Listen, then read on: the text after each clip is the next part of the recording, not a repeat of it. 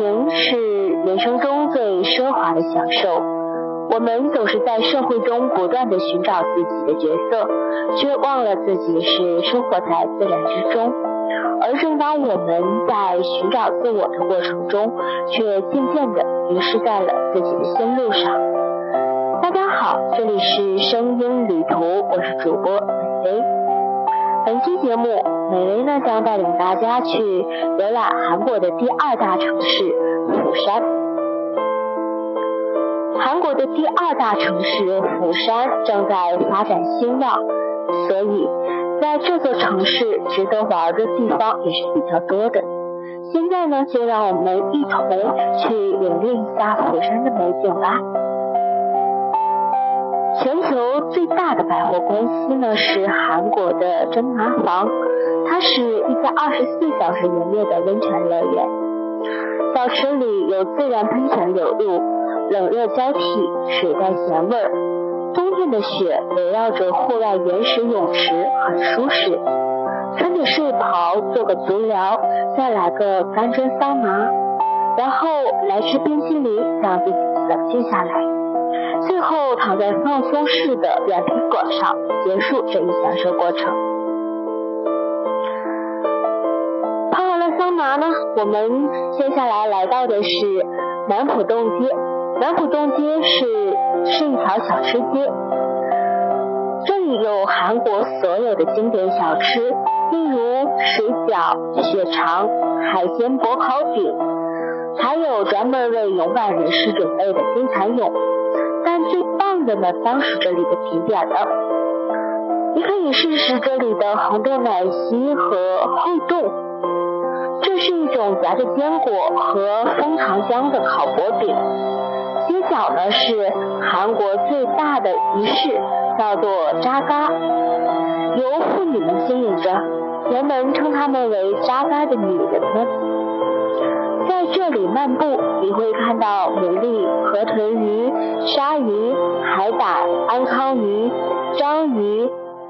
如果你想买一点，那这里呢还能现做出来。吃完了小吃呢，我们接下来呀，当然是要看一下釜山有什么景点了。在山阴景山城的梵音寺，每天呢都是。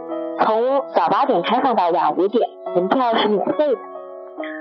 这里是壮丽的韩国传统建筑物的典型。一位僧人在公元六百七十八年建造了这座涅槃鱼的佛教寺院，但在一千五百九十二年日本侵入时被摧毁。艰苦的重建呢，始于一千七百一十三年。现在这座建筑物仍然耸立着。如果天气允许的话，在这再在这里来一次野餐，在附近的漂流中泡泡你的脚。春夏交替季节，把釜山变成了韩国的海边类海云台和水浴场。前者可以媲美迈阿密沙滩，后者更加安静、更广阔。沙滩一般排列着十分有特色的海鲜餐馆。在沙滩上就可以看到壮丽的钻石桥金景，两旁营延着供应新鲜的海鲜的咖啡馆和海鲜酒吧，而在广安里，海水浴场会举办非常受欢迎的釜山烟花节。除了烟花节以外呢，在釜山还有国际电影节。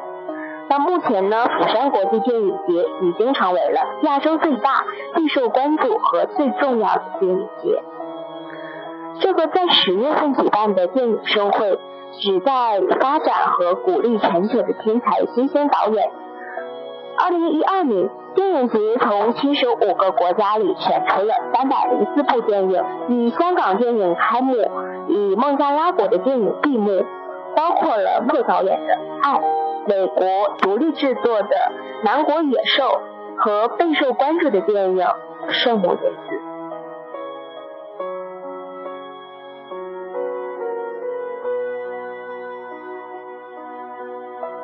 好了，本期的节目就是这样了，感谢您的收听。